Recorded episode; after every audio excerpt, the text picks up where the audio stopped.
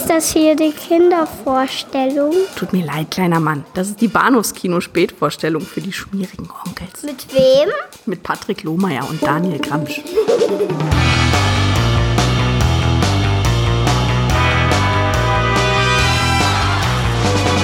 Die Central Intelligence Agency, die CIA, hat ihre Fäden weltweit gespannt. Egal wo man sich befindet, ihre Agenten sind überall und mischen kräftig mit. Es gibt kein Entkommen, wenn sie in den Klauen der CIA sind. Die weiblichen Agenten kämpfen mit ihren eigenen Waffen. Sie geizen nicht mit ihren Reizen. Bitte trinken Sie doch schon. Das wissen wir selbstverständlich, ist uns natürlich nicht unbekannt. Zeit. Von Amerika über Europa bis in den fernen Osten reicht die Überwachungsmaschine der CIA. Sie kennt kein Pardon und schickt nur ihre besten Männer in die heißesten Einsätze. Wehe dem, der in die Klauen der CIA gerät. John Lynn, der berühmteste Karatekämpfer der Welt, hat einen beinahe tödlichen Spezialauftrag. Auch er weiß, dass es kein Entkommen aus den Klauen der CIA gibt. Mann, wer lehrt deinen Schniedelwurz wieder? Das ist ja Sind Sie verrückt geworden? Jeder schmutzige Trick und jede Schweinerei gehört zum Repertoire der Gangster und der Agenten, die gnadenlos ihren Auftrag erfüllen.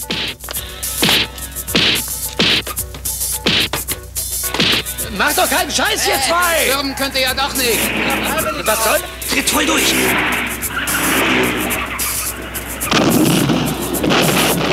In den Klauen der CIA. Hallo und herzlich willkommen in den Klauen der CIA beim Bahnhofskino Podcast, Episode 343 mit Patrick und Daniel. Hallo Daniel. Hallihallo. Halli, hallo. Äh, ja. Ja, Das war nicht gut. Wir hatten schon bessere Anmoderation, aber. Mir, mir fällt aber auch gerade kein blöder Witz ein. mir fallen einige gute Sprüche ein aus äh, der Todesfalle des CIA oder in die Klauen des CIA, aber die sind alle äh, rassistisch oder misogyn. Und ich weiß nicht, ob das ein guter Einstieg Nee. ist, so völlig kontextlos einfach mal zu schreien, du. Ja. Ja. Aber war, war eine gute Filmerfahrung. Auch mal gesehen. Ja. Ja, äh, So kommt das. Mhm. Äh, wir sprechen über die Todesfalle des CIA, äh, aka in den Klauen des CIA aus dem Jahr 1982 von John Liu oder Liu. Ja.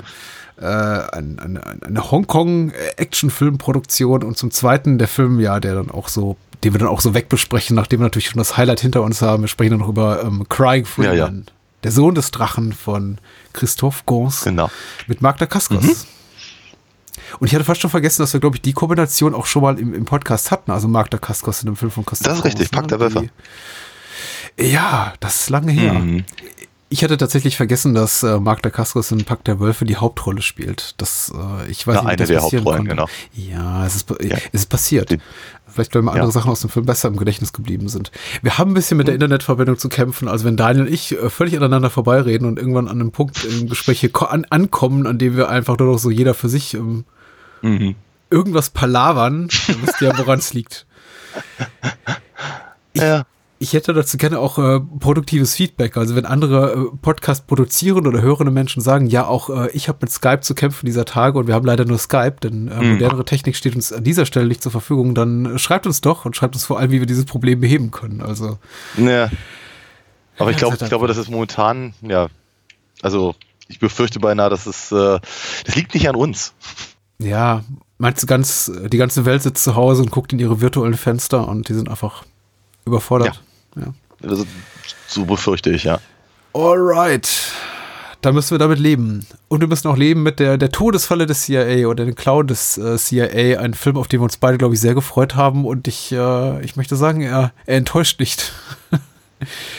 ja. Die UFDB-Inhaltsangabe sagt folgendes. Ach nein, die gibt es nicht. Ich lese hier von der Rückseite der Videohülle ab. Und zwar steht hier, durch einen Top-Offizier des KGB erfahren CIA-Agenten, dass die Agenten des russischen, ah, schon diese Wortdoppelung hier gleich im, äh, in der ersten Ja, ja, Zeile. ja. Ah, dass die Agenten des russischen Geheimdienstes eine bestimmte Karate-Technik unter Hypnose gelehrt bekommen. Diese Karate-Kämpfer sind unschlagbar, bevor er weitere Informationen geben kann. Geben kann? An wen denn? Naja, wird der KGB-Offizier erschossen. In den USA gibt es nur einen Mann, der Karate-Technik unter Hypnose lehrt. John Liu. Natürlich. Ausrufezeichen. John Liu ist auch groß geschrieben. Äh, weil er der Star ist und der Regisseur. Dieser will jedoch ja. nicht Und der mit Produzent. Und vermutlich, und vermutlich hat er das Catering auch noch übernommen. äh, richtig. Dieser will jedoch nicht mit dem CIA zusammenarbeiten. Äh, mit vielen schmutzigen Tricks wird er überredet, das Angebot anzunehmen. Das Angebot in einem Camp entwickelt er eine Tötungsmethode für die CIA-Agenten, die keine Spuren hinterlässt. Endlich gelingt es ihm mit Hilfe einer Freundin über Frankreich nach Spanien zu entkommen, immer mit feindlichen Agenten auf der Spur. Immer mit, oh Gott, in einer Anzahl von fürchterlichen, Entschuldigung, fürchterlichen Kämpfen bleibt John Lou Sieger. Wann wird er endlich den Clown des CIA entkommen? Ja. Ich finde, das ist, eine, das ist eine wunderbare Art und Weise, eine Inhaltsangabe zu einem Film zu beenden, der in The Clown des CIA heißt. Äh, Wann wird Ja. The Clown des CIA entkommen? Ja. Ich bin, ich, bin, ich bin auch ein bisschen begeistert. Ich, bin, ich persönlich bin einfach auch begeistert, dass sich da jemand überhaupt die Mühe gemacht hat, diesen Film zusammenzufassen. Ich hab, ich hatte wirklich Sorge, bevor ich diese, äh, diese Videothekenhölle entdeckt habe, diesen Scan, Ja. Äh, dass ich mir jetzt die Mühe machen musste, selber nachzuerzählen, worum es geht. ja, das wäre gemein, ja. Mhm. ähm, äh, John Doe äh, ist wie gesagt Regisseur und äh, Autor und äh, wie Daniel richtig sagt, wahrscheinlich auch fürs Catering zuständig und spielt nicht nur eine Hauptrolle, sondern eine Hauptdoppelrolle, nämlich äh, die Brüder, Zwillingsbrüder John Lou und James Lou und äh, des Weiteren wirken mit Raquel Evans als Suzanne, das sind so die identifizierbaren Casanova Wong als Johnny Wong. Ähm, Christian Anders spielt eine kleine Ja. Rolle als CIA. ja. Colonel Sanders oder so? Also Okay, ja, er heißt Sanders. der von genau. KFC? Mhm. Ja, genau. Ja, richtig. Also quasi die, die Todesfalle des KFC. Ah, und äh, es gibt auch noch so ein paar andere Figuren. Äh, wie heißt die eine? Heißt die, heißt die Caroline, seine, seine Freundin? Mit der Ja, nee, ja, nein, plötzlich nicht das Kind Freundin. hat. Die, ach du, ja, du, ich, nein, das war Josette. Ach, das war Josette. Das war eine andere. Das war Josette, das war, genau, das war also klar erkennbar an dem französischen Namen. Äh, nicht, dass wir übertrieben viel mehr über die Person sonst wüssten. Die taucht auf und tritt auch zwei Minuten später wieder ab. Ähm, ansonsten, genau, und es gibt noch, es gibt noch die, die Top Secret äh, Suzanne, genau. Mhm. Und Caroline ist, glaube ich, diese, die, die, die äh, zumindest äh, durch das Drehbuch ausgewiesene Kampfexpertin. Ja, ich dachte, die sitzt die ganze Zeit im, im Office. Ähm, Ach, das, ah, da habe ich die beiden verwechselt. Dann ist es Ich glaube, Top Suzanne- Caroline Suzanne- und dann ist es äh, und, und, und äh, Verführung Suzanne. ja. Ah, Aber okay, ich so. meine, so oder so lässt sich auf jeden Fall festhalten, es gibt äh, keine, keine weibliche Rolle in diesem Film, die, die, die nicht komplett dem Charme von Hauptdarsteller John Doe erlegen ist. Also Was glaube, interessant ist, weil John Liu äh, sag mal, ziem- ziemlich deutlich eine völlig charismafreie Zone darstellt. ja, ja, doch. Aber er hat diese Hypno- Hypnosetechnik. Also ich meine, wir erfahren ja vielleicht nicht alles. Wir erfahren nicht Auch eine der großartigsten Szenen, die ich jemals seit Black Shampoo sehen durfte. oh, scheiße. Die, ah, ich hoffe, da kommt. Ja, da, da, wir werden vermutlich nach- nachher zu kommen, aber das, äh, das spottet wirklich jeder Beschreibung. Wenn man dann nach etwa. Also der Film hat etwa. Ich glaube, der hat nicht mal 80 Minuten. Nein. Und ich glaube, nach etwa 60 Minuten erfahren wir dann auch tatsächlich, was denn diese, äh, diese unglaubliche Zen-Kwon-Do-Technik ist, die er da ähm, ähm, zum, zum, zum Besten geben soll. Das, äh, und, und dann haben wir halt noch knapp, knappe 20 Minuten bis zum Ende des Films und in der Zeit reisen wir dann eben auch nach Frankreich und äh, ich glaube nach Spanien auch nochmal oder Mexiko oder sonst irgendwas in der Richtung. Ja, nee, Spanien. äh, Das Spanien ist mal ist es. Trip, glaube ich, ja. Ja, das mag sein. Auf jeden Fall, ähm, das ist, das ist schon, äh, ist schon, ist schon, ist schon erstaunlich, äh, wie soll ich sagen, wie, wie, wie- wie viel halt in, in, in, in, ins, ins letzte Viertel irgendwie gepresst wird und trotzdem keine richtige Handlung bei rumkommt. Es ist, naja.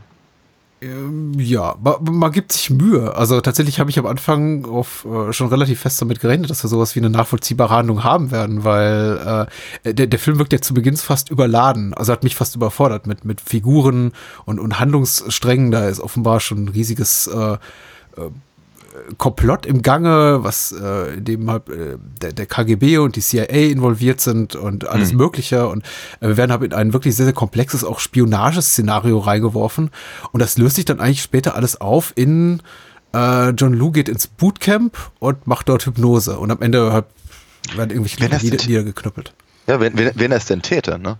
Das ist ja, aber ich, ich, ich, ich habe so den Eindruck, dass dieser, also ich meine, der ganze Film ist halt irgendwie ehrlicherweise eine, eine große Mogelpackung.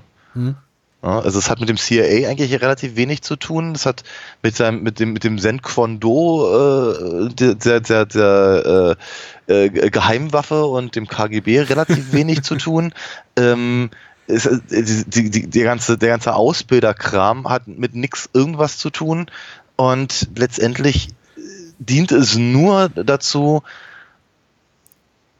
eine, eine Prämisse zu schaffen, unter der John Liu am besten John Liu darstellt. Ein, ein, ganz, ein ganz großartiger Moment, bei dem ich irgendwie so das Gefühl hatte, da hat, da hat auch jemand in der, in der Synchronisationsstube ähm, einen, einen lichten Moment gehabt, äh, war, wenn, wenn äh, Tien Lung Chen, also Pasco, ja. ähm, seinem, seinem, seinem Colonel, ähm, kurz den Charakter von John Liu erklärt und meinte, das ist ein Narzisst, der sich am besten, am liebsten selber sieht. Ja, ja. Ich dachte so bei mir, das haben die nicht im Original gesagt. das glaube ich nicht. Äh, ich, ich hätte zu gerne gewusst, welcher, welcher, welcher, welcher Feder äh, die, die, die, die Synchronisation äh, äh, entspringt. Aber leider ist auch bei synchronkartei.de eine sehr verlässliche Website, die ich sehr, sehr ja. liebe, äh, keine Info dazu aufzufinden. Also. Ja, es ist schade. Aber ich meine, dafür hören wir aber sehr viele, sehr viele bekannte Sprecher, also oh, ja. gerade erwähnter äh, Pasco wird halt zum Beispiel ähm, gesprochen von Jürgen Thormann, mhm. den ich, den ich hier ja, ja sehr schätze, nicht nur seitdem er bei meinem eigenen Hörspiel mitgesprochen hat. Ähm, halt, ja, der Stimme von Michael Caine und was er nicht alles gemacht hat. Ähm, und, und, und ansonsten, glaube ich, äh, alle Manfred Lehmanns dieser Welt und, und wie die halbe, halbe Dauerbesetzung derjenigen, die und die Python synchronisiert haben, ist auch mit dabei und ist ich schon glaub, schön. Die, ich glaube, die allererste Stimme als namenloser KGB-Agent, äh, die wir hören, gehört äh, Arnold Marquis, was ich auch total ah, toll ja. finde. Und ich dachte, ja. ach cool, er bleibt im Film. Nee. Leider, glaube ich, beißt er dann noch 13 Sekunden ins Gras und war nie mehr gesehen, was ich so ein bisschen ja. schade fand. Weil ja, ja, ja, ich meine, allein seine, seine Präsenz, natürlich äh, stimmliche, werteten jeden Film massiv auf, aber leider ist er da weg. Ähm. Ja, ja, ja, auf jeden, auf, auf jeden Fall. Hier hat er auch also gegen, gegen Ende des Films kommt auch noch irgendein, irgendein CIA-Mensch vorbei, da hatte ich kurzzeitig das Gefühl, das ist äh, Per Augustinski. Also die Synchronstimme. Warum nicht? Äh, in, bitte? Warum nicht? Kann ja sein. Ja, ja, kann durchaus sein, aber der hat eben auch et etwa gefühlte fünf Sätze und ist dann weg. Ja, mhm. also ähm, gerade Ende der 70er, Anfang der 80er war Augustinski ja dann doch durchaus schon eine etwas größere Nummer. Aber also ich hatte so den Eindruck, da haben sie wirklich einfach alle irgendwie zusammengenommen, die sowieso gerade im Tonstudio waren und gesagt haben, hier komm hier, hast einen Fuffi, äh, sprich mal drei Sätze. Ja. Und so. Ich, alte Kumpels man, und so. Man kennt das, es wird wahrscheinlich auch einiges improvisiert und das ist eben das klassische Phänomen von, äh, sobald ein Schauspieler oder Schauspielerin den, den Kopf von der Kamera abwendet, äh, ist eben komplette Narrenfreiheit dann geboten und jeder das Sprecher macht eigentlich, was er will. Also da wird auch einfach dann äh, totaler Quatsch erzählt. Dann äh, begrüßt zum Beispiel äh, hier Christian Anders seinen, seinen äh, äh, ja, fernöstlichen äh, Kontakt mit, äh, na, du bist aber ein schlitzohriges Schlitzohr und sowas. Äh, was garantiert Schlitz, auch nicht Schlitz, Schlitzohriges Schlitzohr, sagt er, oder? Ah, ich dachte, er sagt, ich dachte, schlitzohriges Schlitzohr wäre zu wenig rassistisch. Ich war mir sicher, er sagt schlitzäugiges Schlitzohr, weil das einfach. Ah, na, vielleicht habe ich auch falsch gehört. Es passt besser in die Zeit. Ja. ja. Wobei man ja sagen muss, die etwas äh, überholten ähm, ethischen Stereotypen und äh, Geschlechterstereotypen, die sind ja auch im Original einigermaßen vorhanden. Was jetzt überrascht, da das eine mhm. Hongkong-Produktion ist, aber schon, sagen wir auch schon so, dass das fernöstliche, also chinesische, Hongkong-chinesische Personal auch sehr stark reduziert wird auf, ja, die können eben alle Kung Fu. Das sind eben ja, alles Kampfsportler und ja. Ja, ja, durchaus. Ja, natürlich. Ähm, Im Übrigen, äh, äh fällt mir gerade ein, wir sind zwar schon ein bisschen weiter vorangeschritten, aber äh, mir ist dir auch aufgefallen, dass halt manche äh, Synchronsprecher auch mehrfach auftauchen? Also ich war, war vor allem, ich war, war vor allem äh, verwirrt, wenn Wolfgang Ziffer, äh, ja. also hier Gopher aus dem, aus dem Loveboat zum Beispiel, ähm, äh, ganz am Anfang den einen CIA-Menschen redet, äh, spricht, der mit, äh, mit Christian Anders äh, redet und mhm. die beiden reden permanent übereinander weg. Fand ja. ich auch sehr seltsam. Also die Sätze kollidierten, taucht dann als Synchronsprecher, ich glaube, das, das, das äh, Hubschrauberpiloten oder so am Ende wieder auf. Also es ist nicht der gleiche Schauspieler. ja, ja. Äh, auch, ja, auffällig war auch, dass eben einige einige äh, äh, Sprecher mit dann dialektischen Einschlag sprechen, so irgendwie ein schlechtes, schlechtes Italienisch oder, oder französischen äh, Dialekt dann äh, hm. Vortäuschen. Und ich weiß gar nicht warum. Wahrscheinlich einfach, weil man zu wenig Sprecher hatte und die eben dann doppelt besetzt hat und vielleicht soll es einfach da weniger auffallen. Grundsätzlich ist aber fast der Film so produkt, also synchronseitig fast überproduziert, wie du schon Oh ja. sagtest. Also zu Beginn hast du eben diese, diese Gruppenszenen, in denen eben auch unter anderem Christian Anders in diesem Büro sitzt, äh, wo sich offenbar äh, die, die, die Agenten der, der beiden äh, Agencies dann treffen und die reden alle übereinander, sodass man eigentlich alle aus diesem Gespräch rausgehen und man hat nichts verstanden von dem, was die gerade vereinbart haben. Ja. Äh, au- außer hier Christian Anders, also äh, CIA-Agent Sanders wird auf eine, auf eine Mission geschickt. Wo er dann so ein paar Alete-Hippies äh, verprügeln darf. ah, schön. Ja. Ich, wo, wo, wo, wo, ich meine, sie, ich, da frage ich mich auch so ein kleines bisschen. Also irgendwie, wie, wie kommt Christian Anders in diesen Film? Ja, interessant, ne? Vor allem, weil er, weil er es scheint das ja alles ernst zu nehmen. Also, Er hat auch zum Soundtrack beigetragen, ja. ah, okay. Also, äh, ganz, ganz, ganz, ganz eigen. Aber vielleicht war es auch irgendwie eine, eine Gruppe dicker Kumpels irgendwie, die alle, alle irgendwie schlechte Kung-Fu-Filme gemacht haben zur selben Zeit oder so. Und deswegen kannte er sie noch, oder was weiß ich. Keine Ahnung. Ich frage mich, was Christian Anders denkt, nach, nachdem er eben die äh, für, für den deutschen Verleih bearbeitete Fassung gesehen hat, weil ich glaube, er hat schon in dem Film mitgespielt unter der Annahme, dass er sei so ein wirklich straighter Actioner. Das ist ja wirklich ein einigermaßen äh, geradlinig produzierter, harter, ernstzunehmender Actionfilm. Und klar, er wird auch gemerkt haben, das ist jetzt nicht äh, ke- keine Hochglanzproduktion. Aber was man dann eben synchronisationsseitig daraus gemacht hat, ist eben komplett debil. ähm, Ja. äh, ich meine, was denkt denn Christian anders? Ich meine, so geistig umnachtet er eben auch ist. Er wird sich das ja auch angesehen haben und gedacht haben, okay, das, das habe ich nicht gesagt. Also zum Beispiel, also es gibt ein Close-up von ihm, wo er eben wirklich versucht zu schauspielern. Also er ist wirklich sehr intensiv in der Szene und, und reibt sich eben mit den Fingern auf den Schläfen rum, weil er eben äh, äh, wirklich angestrengt über irgendwas nachdenkt offensichtlich. Und dann sagt die Stimme aus dem Off, also mutmaßlich die andere Person im Raum, schneiden Sie keine Grimassen, wir sind ja nicht im Kindergarten. Einfach weil... ne? Hast du auch gemerkt, ne? Ja, ja, ja. Ja, also, äh, und da, guck- wa- wa- was denkt, was denkt Christian anders, wenn er das sieht? Scheiße, was, was, was habe ich aus meinem Leben gemacht? Oder ich weiß es nicht. Ja, keine Ahnung. Aber wie gesagt, also ich äh, mu- muss, muss aber darin äh, auch, äh, sagen, es, es steht ihm aber gut, dass er das ernst nimmt. Mhm. Und äh, es ist eine der wenigen äh, Leute in diesem Film, die halt nicht völlig überfordert wirken mit der Art von Filmen, in denen sie sich da befinden. Eine ne, ne, ne, ne ähnliche, wie soll ich sagen, professionelle Positionierung, möchte ich es mal nennen, sich eigentlich nur noch bei eben Tianlong Shen, also Ja, dem, dem, dem Gegenspieler. So, der, was eben auch irgendwie ganz, ganz schwierig ist, dass sich John Liu einen Gegenspieler genommen hat, der ihn an, in Grund und Boden spielt. Mhm. Mhm. Mit nicht viel Mühe, wohlgemerkt. Ja? Also es ist so, so, so brillant ist halt äh, die Rolle von Pasco auch nicht, aber äh, ja, fun funktioniert eben um einige Klassen besser als der Held unserer Story. Äh, zum, zumal eben John Liu auch in diese, diese komische Falle tappt, äh, si sich halt wirklich permanent produzieren zu wollen und halt besonders toll zu wirken. Und er, im Prinzip hat er, hat er so ein, so, so, so, so ein Tommy Wiseau-Ding. Ja, Also so, so, so eben einfach, er, er ist, er ist eben offenkundig kein Leading Man und seine, seine, seine, seine Kampfsportfähigkeiten möchte ich eigentlich gar nicht beurteilen. Ich glaube nur, ich, ich möchte, möchte, ich möchte mir einbilden, ich habe schon Besseres gesehen. Inklusive in diesem Film. Ähm, und äh, sich dann aber permanent irgendwelche, irgendwelche Gespielinnen auf den, Schreib, äh, auf den Leib zu schreiben und, und mit denen dann irgendwie durch die Rabatten zu tollen und, und, äh, und, und, und, und, und, und drollige kleine Picknicks zu veranstalten. Und auf oh, das ist der, toll. Der, ja, nein, das ist nicht. Das ist alles andere als toll. ähm, oder oder auf, auf einmal hat er, hat er eine nie gesehene Freundin im, im, äh, in, in, Paris, in der er etwa seit drei Minuten weilt. Äh, und, und ist auch schon gleich der beste Kumpel von, von, von, dessen, äh, von, von deren Sohn und die Tochter. Später hat sie noch einen Sohn. Ich weiß nicht, wie viele Kinder die Frau hat. Aber ähm, ist. Ich, ich hatte eher so den Eindruck, die haben wie das Mädchen nicht für alle Szenen bekommen, deswegen haben sie noch den Jungen reingeschrieben Ja.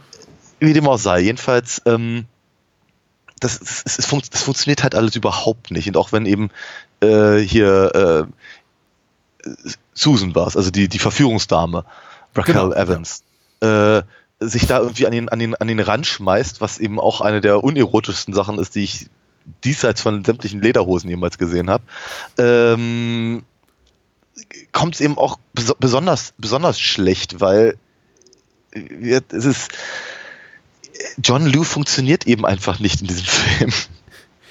Och, ja, ich finde den okay, muss ich ganz ehrlich sagen. Also für das, was er, also er macht das Bestmögliche draus. Es ist natürlich so ein bisschen das Problem, ähm, äh, die, die, die Verantwortung für das Ganze bei irgendjemand anderem zu suchen, weil er in ja in, in allen leitenden Funktionen dieses Films tätig ist. Und dann ja. hätte ich nämlich auch einfach gesagt, ja gut, er hat ja auch nichts, mit dem er arbeiten konnte. Das Drehbuch war einfach schlecht oder die Regie war, war einfach übel tatsächlich, ja. da er aber, aber eben ja, für alles verantwortlich ist, kann, kann er sich da nicht rausquatschen. Was? Ich wollte gerade sagen, also an, an, an deinen Aussagen äh, ändert sich ja nichts. Ja, doch, grundsätzlich würde ich schon sagen, ich wäre seiner Leistung wohlwollender gegenüber eingestellt, wenn ich eben wüsste, er hat das nicht alles komplett selber verbockt, weil tatsächlich. Abs ja, absolut richtig, aber Nee, was ich, was ich meinte, ist, dass an der, an der Aussage, dass das Drehbuch kacke war und die Regie nicht funktioniert, äh, das, das, das steht ja, das ist, das ist absolut das ist ja Fakt. Ähm, ich, wenn er, ja, dass er da zufälligerweise eben auch noch für verantwortlich ist, macht die Sache meiner Meinung nach nicht unbedingt besser. Wobei ich allerdings natürlich ganz ehrlich sagen muss, ich hatte Spaß. Ich hatte wirklich unglaublichen Spaß mhm. bei diesem Film. Ähm, es, ist, es, ist, es, es, macht, es macht wahnsinnig Freude, John Liu beim Scheitern zuzugucken an der Stelle. Ähm, weil er, es, ist, es, ist ja, es ist ja relativ offenkundig, dass er versucht, so etwas ähnliches zu machen wie Enter the Dragon. Äh, ja. Die, ganze, die, die ganze Grundvoraussetzung ne? und wie der, der, ähm, der pazifistische Kämpfer ja, äh, bekommt halt im Prinzip den Auftrag, also auch einen Regierungsauftrag, äh, irgendwas mit seiner, mit seinem, mit seinem, mit seinem Kampf zu machen, der ihm zuwider ist. Ne? Also mhm. ist halt nicht so wie bei äh, äh, wie hat, äh, der Mann mit der Todeskralle, beziehungsweise Fistful of Yen. Sie haben die einmalige äh, Gelegenheit, 50 bis 60 Menschen umzubringen.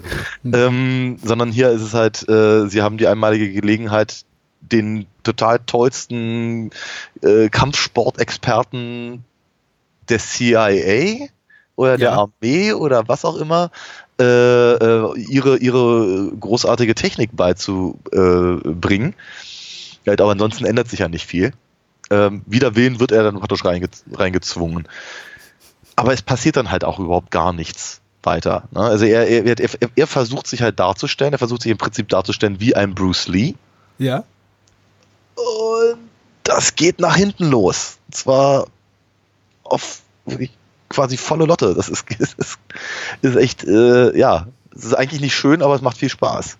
Ja, ja. Das ist ja auch die Hauptsache. Ich kann, glaube ich, gar nicht so, so in der Art und Weise, wie du es kannst, hier zusammenhängende Gedanken äußern. Ich bin wirklich ganz angetan von dem, was du zu sagen hast, weil ich habe mir, glaube ich, nicht ansatzweise so viele Gedanken darüber gemacht, auch über die Kompetenz oder die Qualitäten hier von, von John Liu. Ich finde, er macht das aber seine Sache komplett okay. Das ist genau die Art von Film, glaube ich, zu der er in der Lage ist.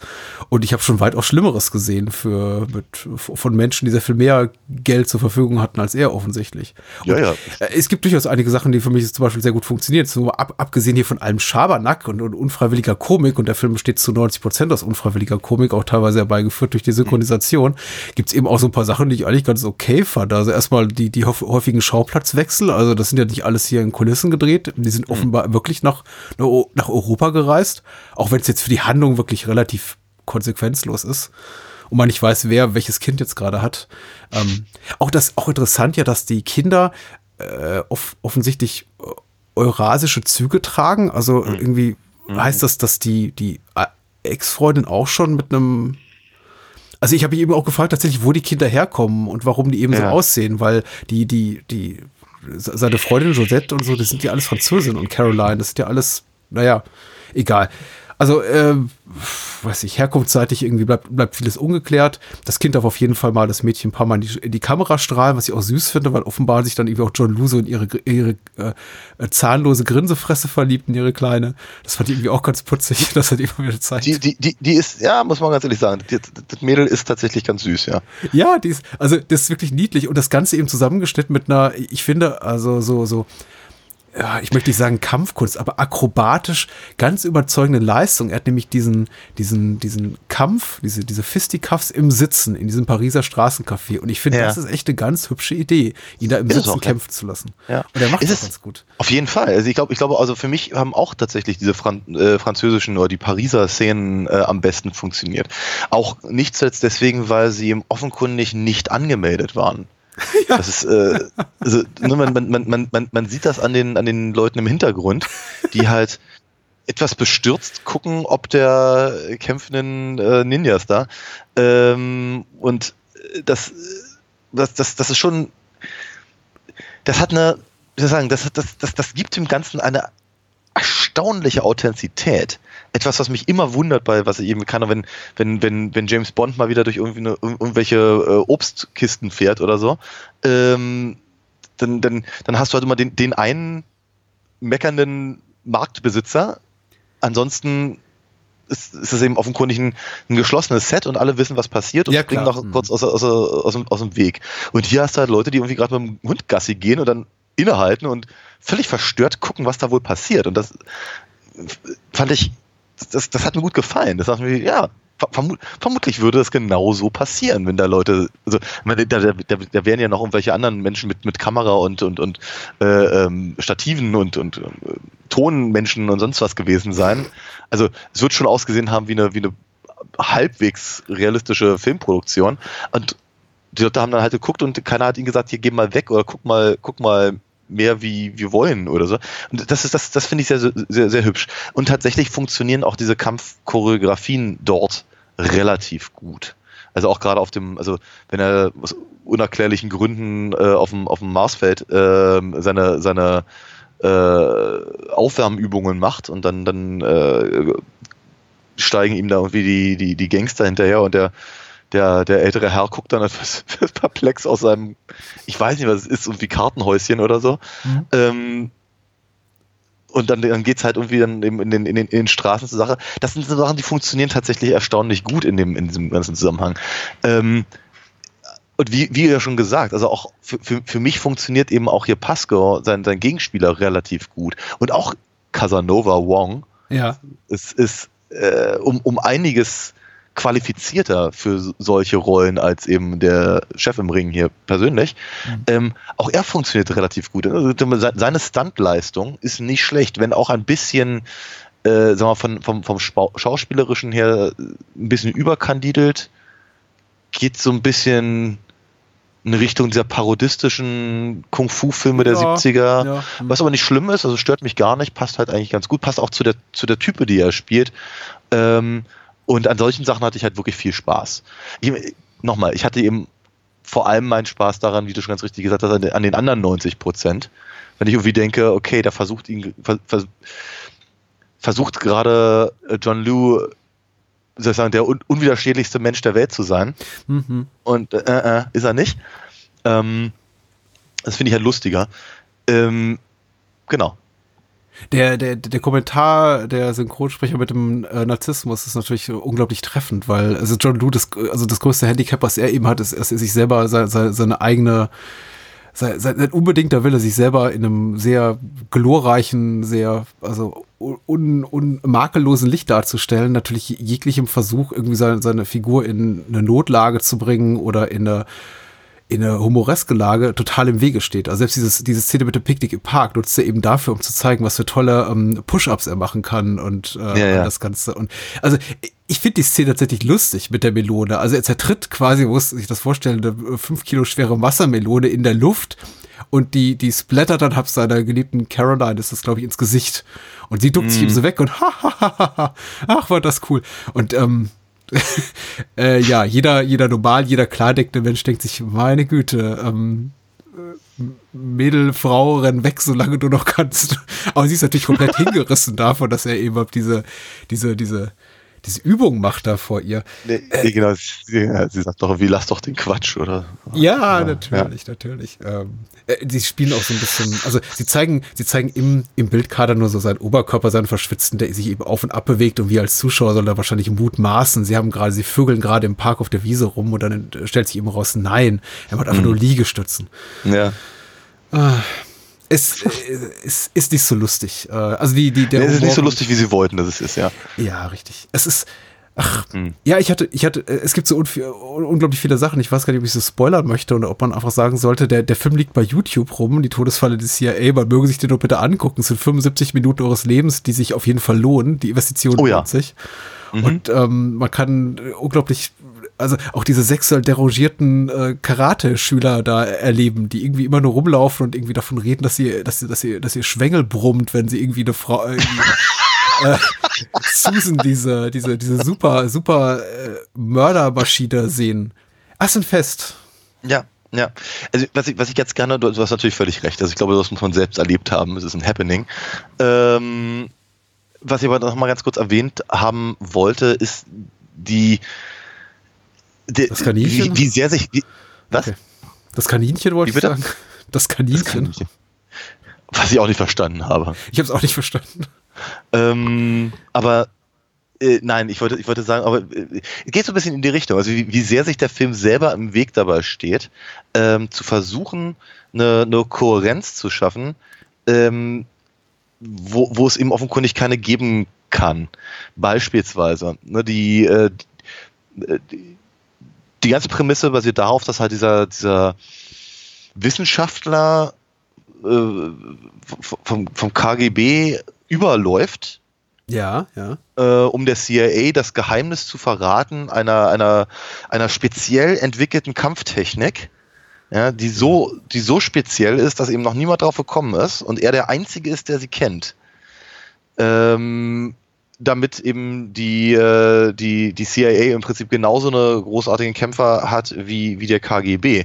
Der wird halt äh, etwa nach fünf Minuten im Film erschossen und irgendeiner kommt auf die Idee, ach im Übrigen, genau das, was wir gerade suchen, also genau das, nicht nur irgendwie sowas ähnliches oder irgendwie wir haben was viel Besseres gefunden, sondern nein, genau das kennen die Chinesen schon seit über äh, 100 Jahren und im Übrigen, äh, hier bei uns um die Ecke, da ist einer, der lehrt das, der hat eine Schule dafür.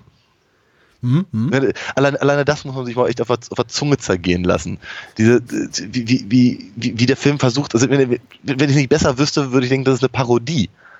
Ähm, Es ist aber keine, ganz im Gegenteil. Nein, das ist, das ist genau, dann, dann, dann ein, ein Aspekt äh, dieser, dieser, dieser Superkiller Zen Hypnose Kung Fu Technik ist eben, dass man äh, völlig ähm, äh, völlig, völlig gefühlskalt wird und, und, und äh, im Prinzip ja weder, weder, äh, weder Mord und Totschlag fürchtet, noch eben Verführungskünstler. Was ja dann eben, wie gesagt, ist nachdem, nachdem der Film de deutlich mehr als die Hälfte seiner Zeit hinter sich hat, auch irgendwann mal demonstriert wird von John Liu im Wald, ähm, nur um von der einen Seite halt von, von äh, Casanova-Johnny Wong angegriffen zu werden, während sich äh, Raquel Evans Susan irgendwie um ihn rumregelt. Äh, und, und, und, und er halt offenkundig richtig große Probleme hat, sich, sich irgendwie zurückzuhalten. Und ich denke mir immer noch, ich denke, es ist halt eine super spezielle, Te- spezielle Spezialtechnik, die die Chinesen seit über 100 Jahren kennen, die du lehrst. Und du hast hier ein Problem von zwei Seiten, die eigentlich genau das aussagen, was du hier gerade den anderen beibringen solltest seit über einer Dreiviertelstunde in diesem Film, was du nicht tust. ähm, und außerdem, also wenn du dich so, so sehr nicht unter Kontrolle hast, warum hast du eigentlich offenkundig in jedem Hafen ein Mädchen? Ja. Äh, ne, ja, der hat ja irgendwie drei, vier Freundinnen in diesem Film, weil er so, Ja. ein, so, ein, so ein geiles Geschoss ist. Also Ja. das Ding, nochmal, der Film steht sich unglaublich selber im Weg, weil er so unglaublich cool sein will und so, so, äh, so, so, so, so, so tolle Dinge machen will, die er vermutlich woanders schon mal gesehen hat und dabei halt John Liu gut aussehen lassen möchte. Ja. Was dabei rauskommt, ist, sind vermutlich die besten 77 Minuten der letzten, keine Ahnung, vier Wochen oder sowas für mich, weil ich fand das wirklich, meine Fresse, habe ich einen Spaß gehabt bei diesem Film. Und ich bin normalerweise eigentlich kein Mensch, der, der, äh, äh, sagen wir mal, wie Trash um des Trash-Willens feiert. Aber hier, das ist wirklich, das ist, das ist erschreckend großes Kino. Es ist, es ist, es ist surreal.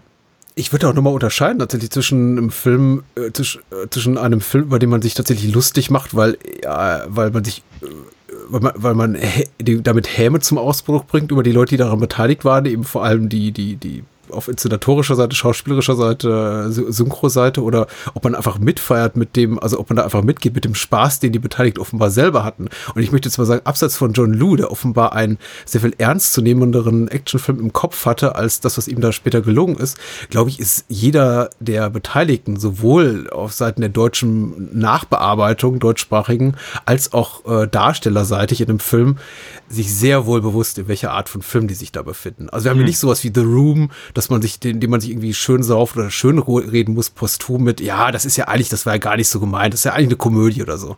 Nee, ich glaube, also bis auf John Liu, der offenbar keine Ahnung hat von dem, was er da macht, sind alle Beteiligten, inklusive aller Darsteller von Pesco, von Susan, von äh, hier Johnny Wong und so, ich glaube, sich sehr wohl darüber bewusst, welchen Film sie da gerade machen.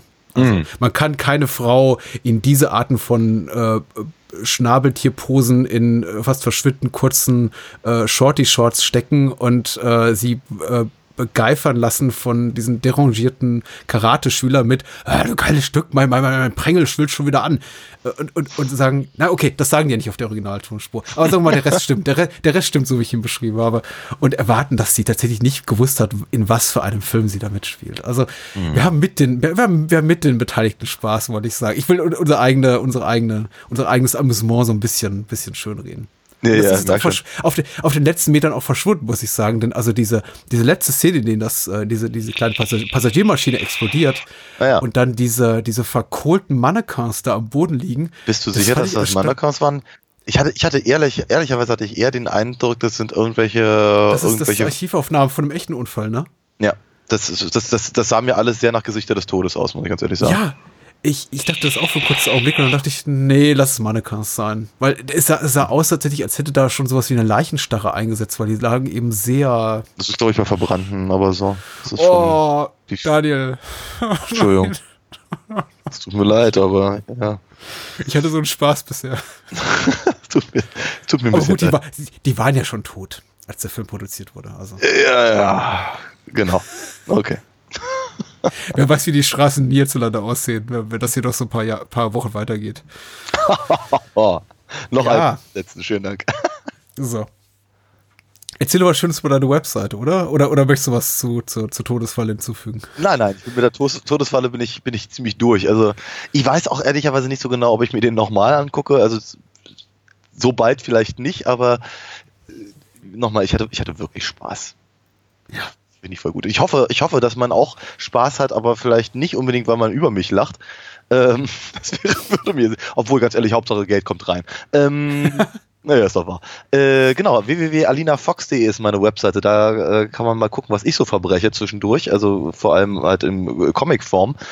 Denn seit allerneuesten sind da auch einige äh, Charakterbeschreibungen drauf. Das heißt, man kann schon mal ein bisschen lesen über die Figuren, was sie in den ganzen Geschichten so erwartet und ein paar Probeseiten kann man auch lesen. Und wenn einem das gefällt, dann kann man natürlich da auch in den Shop gehen und man würde mir einen großen Gefallen tun, gerade jetzt in der aktuellen Phase äh, so ein bisschen seinen, seinen lokalen Comic-Künstler unterstützen und äh, vielleicht das eine oder andere Heftlein ordern.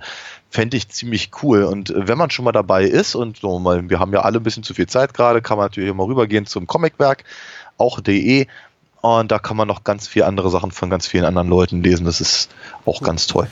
Äh, tut dies und wenn ihr dann noch äh, einen Kreuzer übrig habt, dann, ich, ich weiß nicht, um, um Geld betteln ist doof. Ihr wisst ja, ihr wisst ja Bescheid, ich habe es jetzt irgendwie x noch erwähnt. Es gibt ähm, eine Patreon-Kampagne, es gibt eine Steady-Kampagne, es gibt einen PayPal-Link, es gibt einen äh, Kaffeespende-Link. Äh, ich glaube, äh, hier diese, diese ähm, Buy a Coffee-Seite hat jetzt auch netterweise die, die, die Transfergebühren ausgesetzt für die Zeit des, äh, der Quarantäne für April. Also wenn jemand drei Euro oder drei Dollar an mich loswerden will, dann klickt bitte irgendwie auf den Kaffeespende-Link unter bahnhofskino.com. Ansonsten, ich meine, worauf ihr euch ähm, ähm, wofür, wofür ihr das Geld ausgibt oder spendet, ist eben klar. Für das, was wir heute Abend hier machen, plus ähm, Spielfilm, unser Filmografien-Podcast mit dem Dennis Bastian, in dem wir nächste Woche über die Coen Brothers weiterreden und cool. äh, äh, für Patreon-City-Mitglieder gibt es auch eine Bonus-Episode demnächst zu äh, China-Syndrom. Die haben wir gestern aufgenommen, gemeinsam mit einem äh, lieben Hörer, äh, Udo Fischer. Und das ist eine wirklich hervorragende Episode geworden. Und die gibt es in diesem Monat für Unterstützer dieses äh, Projekts. Äh, und noch viel, viel mehr.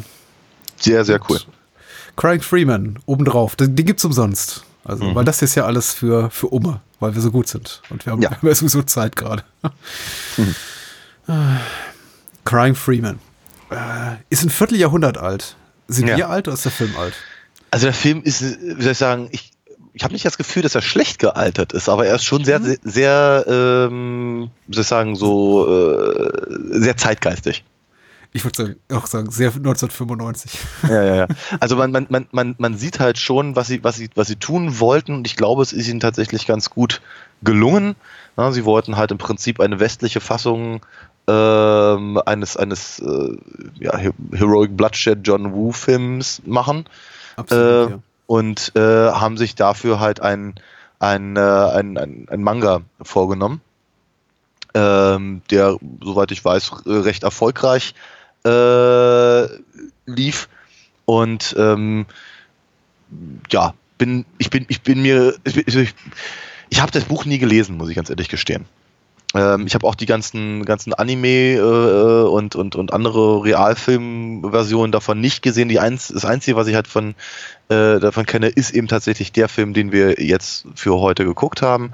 Ansonsten ähm, ist es halt vielleicht erwähnenswert, dass halt das, äh, das das, das, das Buch, also die, wie man, die, das Skript für, das, für die Comic-Version von Crying Freeman von Kazuo Koike ähm, äh, stammt, der auch unter anderem Lady Snowblood gemacht hat.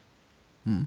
Ähm, und äh, da bin ich mir mit dem Namen immer nicht so richtig sicher, wie er ausgesprochen wird, aber ich glaube, es ist äh, äh, Ryuichi Ikigami. Klingt sehr gut. Oder so in der Richtung zumindest, ne? Ja, also nah, nah dran.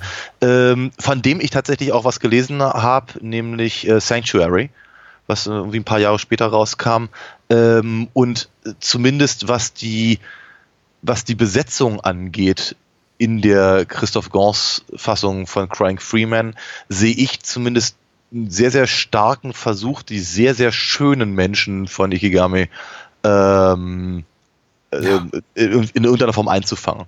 Also wenn, man, wenn man mal Zeichnungen von ihm gesehen hat, äh, wird, wird einen nicht wundern, warum äh, hier Imu zum Beispiel aussieht, wie sie aussieht in dem Film und auch die, auch die sehr ich sagen, also fast schon andersweltliche Schönheit eines, eines Mark der Kaskos äh, mhm. ist äh, total nachvollziehbar. Soweit ja. man halt wie die, die, der, also Gott, diese makellosen Figuren halt. halt äh, ja, ja, ja. Also man sollte es auf jeden Fall erwähnen. Also das ja. ist, das ist ein, ein, Film voller unglaublich schöner Menschen. Man bekommt fast Minderwertigkeitskomplexe. Das ein bisschen. Ist, äh, ja. ganz, ganz wunderbar. Es gibt eigentlich keine schlecht aussehenden Menschen in diesem Film. Also alle sehen hervorragend aus, wie aus Stein gemeißelt. Und äh, ja.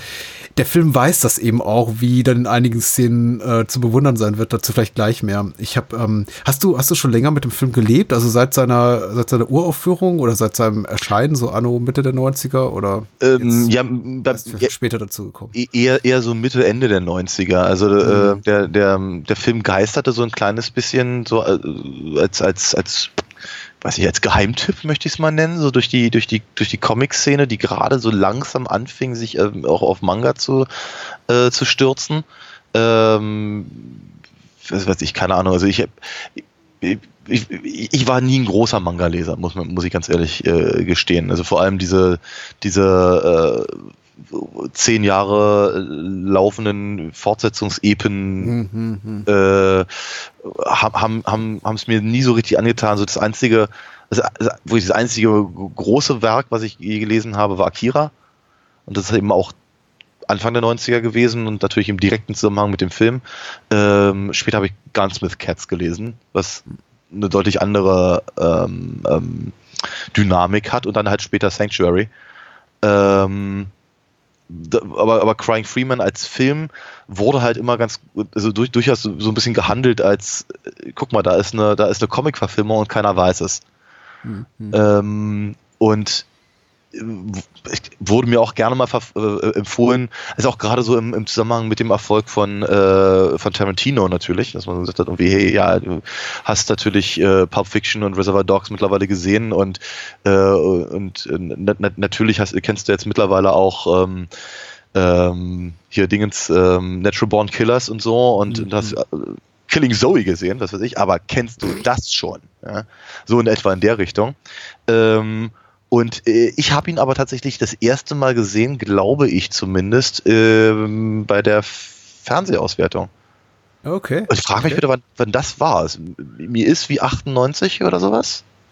Klingt realistisch. ja. ja sehr interessant, äh, aber überhaupt nicht irgendwie aussagekräftig, wenn ich so äh, meine, meine, meine persönliche Erinnerung an meine erste Begegnung mit dem Film äh, hier rekapituliere, aber sie ging eben in eine völlig gegenteilige Richtung. Also innerhalb meines Zirkels von Filmfreunden oder Videothekenbesuchern war der Film fast schon so ein, ein ultra Mainstream-kompatibler Titel. Also jeder hat davon geredet auf dem Schulhof, alle waren irgendwie ganz hin und weg. Das war eben so, ich meine, äh, John Woo, das war das große, große Ding und wer ein bisschen mehr, mehr Ahnung von Hongkong-Kino hatte, der hat dann irgendwie noch Ringo Lam und Joe Harrick und so ein paar andere Namen herbei zitiert, aber John Woo, John Woo, das war das Ding. Genau, plus Tarantino. Und da kam eben ein Film wie Crying Freeman, der im Grunde Texte zitiert und ähm, Stilmittel äh, Ästhetiken adaptiert, die eben auch sich äh, Wu und Tarantino und all das, was gerade eben so der heißeste Shit war, Mitte der 90er, so auf die Fahne geschrieben hatte. Mhm. Äh, und dazu eben auch noch wirklich in einer, in einer sehr hochwertig produzierten Form, weil eine große Produktion, also relativ, äh, ist jetzt irgendwie kein, kein kleiner Videothekenfetzen. Und also bei uns lief der eine Zeit lang so um Abi-Zeit war es doch nicht, aber so 96, 97 rum äh, oder war auch immer der auf, auf Video erschien, er lief auch kurz im Kino, wirklich rauf und runter bei, bei Filmabenden. Wir haben den immer und immer wieder geguckt und ich, äh, kleiner äh, Filmstop, der ich damals war und eben schon die ganzen äh, äh UK-Videos von dem, dem halben Gesamtwerk von John Wood zu Hause irgendwie im Regal stehen hat, habe immer gesagt so, ja, ja, das ist, das ist ja nett, aber das ist jetzt nicht das, das ist nicht das Wahre. Also das ist nicht das, was ihr wirklich sehen wollt. Das die, die wahren coolen Sachen, die, die haben Untertitel. ähm, und die sind eben auf Kantonesisch.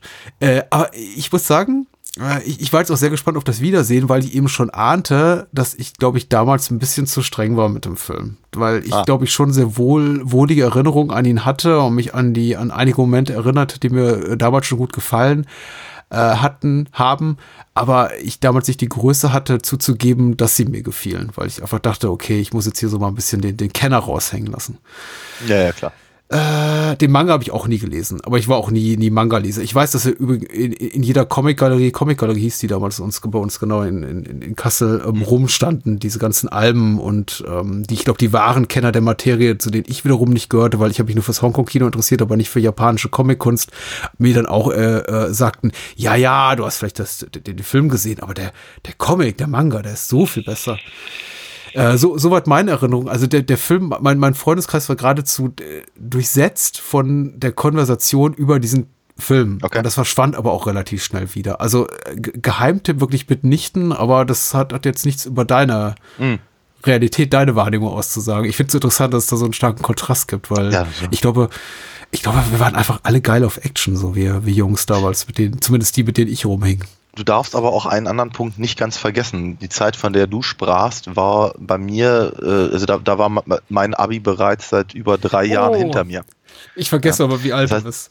Naja, das heißt, also ich hatte, ich hatte, also ich, ich, ich, ich weiß nicht, wie es gewesen wäre, wäre ich noch mit meinen, mit meinen Kumpels den ganzen Tag zusammen gewesen. Zu der Zeit, als, äh, als Crying Freeman äh, rauskam, also auch in Deutschland rauskam, was ja irgendwie zwei Jahre nach dem mhm. anderen Start war. 97, ja. Ja, genau. Ähm, da, da, steckte ich ja, da war ich ja schon raus aus der Ausbildung. Also da, da hatte ich ja nicht mal mehr so die, die, die letzten Fetzen von sozusagen so, so, sozialem Kontakt mit, mein, mit meinem Alter, äh, in meinem Alter. Äh, da, da, da steckte ich quasi mittendrin in, in, meinem, in meinem Zivildienst. Ähm, und äh, ja, also das war, das war einfach eine ganz andere, eine ganz andere Nummer. Das heißt, ich habe halt ganz, ganz viel logischerweise eher mit den, mit den Leuten äh, zu tun gehabt, die ich halt irgendwie im Comicladen getroffen habe oder aus, aus, Ja. aus äh, keine Ahnung, Star Wars Fankreisen oder sonst irgendwas in der Richtung. Ähm, und äh, die waren also sagen wir mal, dieses, das ganze Hongkong-Kino-Ding, das kam da auch durch. Also wir hatten da so ein paar äh, Spezies, aber das war, äh, das war glaube ich nicht so ausgeprägt. Das Ja. war, war, war, mehr, mehr eben der, der, der, der Science-Fiction-Bereich oder eben so diese, deswegen sage ich ja, diese, gerade diese Fragestellung irgendwie, was, äh, was, was wird denn eigentlich momentan an Comics verfilmt? Und wenn ja, wie gut? Also nachdem, nachdem halt der, der, der Tim Burtonsche Batman Anfang äh, der 90er äh, so eingeschlagen hat, kam ja eine ganze Menge Gegurke. Ja? Mhm. Was ich eben, also mit, mit mehr oder weniger positiven Ausprägungen. Ähm, und, und dann kam eben sowas wie Crying Freeman und wurde eben, dann, deswegen sagte ich eben auch Geheimtipp gehandelt, weil es eben, weil eben es, es, sagte ja keiner, dass das, dass das eine, eine Manga-Adaption ist, weil Manga eben zu dem Zeitpunkt gar nicht, gar nicht in, in Europa so angekommen war, wie es halt dann, sagen wir mal, so ab, keine Ahnung, 2001, 2002 der Fall war. Ähm, vielleicht auch nicht zuletzt durch die Dragon Ball Fernsehserie, die dann irgendwie auf RTL 2 lief. Was RTL 2? Ich glaube ja, oder Vox, ich weiß es nicht mehr. Ähm, so, das heißt also, das heißt also praktisch, während, während halt irgendwie jede Woche irgendwie, keine Ahnung, Barb Wire rauskam oder Spawn oder die Maske oder Steel oder Hm. Tank Girl, frag mich doch bitte, was sie da alles wegproduziert haben in dem, in demselben Zeitraum. Ähm, äh, war der halt irgendwie der, der, der wie soll ich sagen, das, das, das liegt auch aber an der Machart des Films, habe ich so das Gefühl, der, der, der segelt so unter falscher Flagge. Hm. Ja, weil er eben nicht sagt, guck mal, ich bin die Verfilmung eines Manga, sondern er sagt, guck mal, ich bin der, der westliche Fr franco-kanadische Versuch, äh, einen John Woo-Film zu machen. Ja, ja, ja. Und ähm, ja, deswegen war das, glaube ich, eine etwas andere Sicht auf die ganze Geschichte. Sehr schön. Vielleicht können wir das Thema noch, noch, noch fortführen. Vielleicht aber auch nicht. Ich Mal weiß nicht. Ähm, äh, wir müssen mal kurz auf die UFDB-Inhaltsangabe gucken, der lieben Vollständigkeit halber, um das hier kurz abzukaspern äh, und ein paar Darstellernamen äh, nennen. Geschrieben hat hier Platzhalter-Account, also keine Ja. Ahnung, wer es geschrieben hat, aber die Person existiert nicht mehr, nicht bei der UFDB, aber sie hinterlässt uns diese Inhaltsangabe, die da lautet, nachdem Emu O'Hara, übrigens ein toller Name, äh, Zeugin eines Mordes wurde, ist der Mörder, der sogenannte Freeman, hinter ihr her. Der Freeman ist eine legendäre Gestalt, der oberste Mörder des äh, chinesischen Geheimbund der 108 Drachen. Der Vater des Ermordeten, ein hochrangiger Yakuza, will den Tod seines Sohnes gerecht sehen und er weiß, dass er den Freeman nur mit Ibu als Lockvogel äh, bekommen kann. Die Hauptrolle, habe ich bereits erwähnt, spielt Mark de Cascos als äh, Yo Hinamura. Hinomura, der Freeman, äh, Julie Condra spielt Emo O'Hara, auch bereits erwähnt.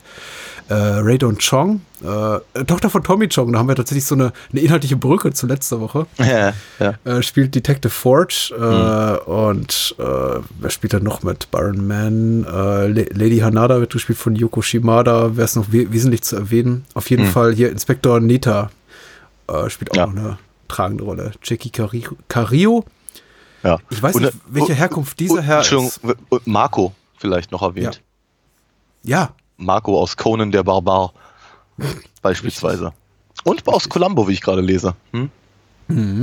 Ja. Ich äh, sehe gerade, äh, Jackie oder Jackie Cario oder wie auch immer er ausgesprochen wird, ist ein, ein äh, Dar äh, der, der Nita spielt, ist äh, türkischer Abstammung. Ah ja. Hätte ich auch nicht gedacht. Ich habe mich Ja. aber auch gefragt, ob er nachsynchronisiert wurde. Es klingt ein bisschen so in der Originalfassung. Ah. Wie überhaupt einige Rollen nachsynchronisiert klingen. Was mich jetzt nicht überraschen würde angesichts der Produktionsumstände und dieses wirklich internationalen Cast. Also der, ein Film, der irgendwie in fünf Ländern spielt, mit Darstellern aus gefühlt zehn Ländern. Ja, und, und gedreht wurde alles in den X-Files. Ja, richtig. Ist dir das mal aufgefallen? Ja, ernsthaft, ich hatte, hätte so oft das Gefühl, das, ein, das sind, sind alles Sets oder Szenen oder, oder, oder äh, wie sagt man, ähm, Vancouver eben, ja. ja, ne, es, es, es, es sieht halt es sieht halt wirklich alles genau so aus. Ja? Also auch, also ganz besonders aufgefallen ist es mir bei diesem, bei dieser, bei dieser Totenfeier für Marco, äh, die halt in äh, irgendwie außerhalb von Tokio spielen sollte. Und ich sage, wenn jetzt hier Mulder und Scully durchlaufen würden, würde es mich nicht wundern. ja, das ist richtig. Äh, Ich, also der Film benennt ja auch äh, zu Beginn äh, Vancouver, BC hier als, als Location. Und ich dachte, ach, äh, im, im Grunde eigentlich mal ganz nett, auch mal ehrlicher, ehr- ehrlich Ja. äh, hier zu lesen, eine Texttafel, die sagt, dieser Film tut nicht so, als sei er in New York, also als spiele er in New York, sondern er äh, sagt, ich bin, äh, wurde gedreht in Kanada und ich spiele in Kanada. Und dann irgendwann stellt man eben fest, dass er auch da doch in Kanada spielt, wenn wir eigentlich schon längst in Japan sind oder sonst. Ja, ja. Ja, aber trotzdem erfrischend, ja, das ist wahr. Ja, okay. Das Ähm, Wetter ist nie so gut da. Ich habe immer das Gefühl, das ist tatsächlich auch X-Files-Wetter in dem Film. Es ist immer so ein bisschen, ein bisschen diesig, ein bisschen behangen, ne? der Himmel ein bisschen schwer und, aber der Film spielt Ja, ja, ja. auch zum großen Teil nachts, also fällt es nicht so auf. Ja. Ähm, Schicker CGI-Vorspann. Ich finde, also für Anno 1995 sieht das echt sehr okay-isch aus, Mhm. was wir da geboten kriegen. Ja. Ich, glaub, die, die, Franzosen waren ja auch lange Zeit sagen wir, so die, die, die stille Hoffnung für die Entwicklung von, von CGI. Vielleicht auch, weil sie sich nicht, nicht zu schade waren, eben auch äh, Dinge zu machen, die vielleicht nicht perfekt aussehen, aber dafür interessant sind. Oder eben, um auch mal, sagen wir mal so cartooneske Sachen zu machen. Sie haben sich eben auch sehr schnell äh, an, an, an, äh, an Menschen rangetraut, während die Amis mm, eher so Dinosaurier und Außerirdische hatten. Ähm, mit sehr, sehr wechselhaftem Erfolg, wie wir auch alleine an, weiß ich, Vidok zum Beispiel gesehen haben. Äh, hier sieht alles gut aus. Also ich habe tatsächlich wenig ähm, hierin entdeckt, das mir irgendwie sauer aufgestoßen ist. Ja. Also sagen wir mal Effektmomente oder äh, Choreografien oder Action-Inszenierungen, von denen ich dachte, oh, da fehlt jetzt aber ein bisschen Budget. Also das wirkt jetzt wirklich alles sehr hochwertig. Ja. Jetzt mal abgesehen eben von der Tatsache, dass die, dass das On-Locations äh, Dingens, also die äh, äh, Drehorte sich schon alle sehr, sehr ähneln und eben tatsächlich dann irgendwie so eine, so eine, so eine kleine Stein, Steintreppe irgendwo im Wald herhalten muss für einen Tempel. japanischen Tempel. Ja. Ja. Das ist so. Ja, das ist richtig. Aber es funktioniert eigentlich ganz gut. Also es ist, es ist halt, der, der ganze Film hat halt was sehr, sehr, also abgesehen von, von, von, von all den schönen Menschen und all dem, all dem, all dem, sagen wir mal, vielleicht, vielleicht, also nicht, die, die, die Ideen, die Christoph Gans hat, sind eben auch alle sehr hübsch umgesetzt. Sie sind eben oftmals nicht wunderbar originell, Hm? aber zumindest nicht schlecht geklaut. Also es ist halt nicht John Liu, der versucht Bruce Lee zu sein und es ist eben auch nicht Christoph Gans, der versucht John Woo zu sein. Ähm, aber er nimmt sich halt das, was bei John Woo funktioniert. Und das ist äh, inklusive drei Meter in die Luft springen, um dann eine Waffe aufzufangen und äh, 17 Leute abzuschießen, die alle gleichzeitig mit, mit Schrotflinten und, und, und äh, äh, Sturmgewehren irgendwie auf, auf, Mhm. auf äh, Jo ballern.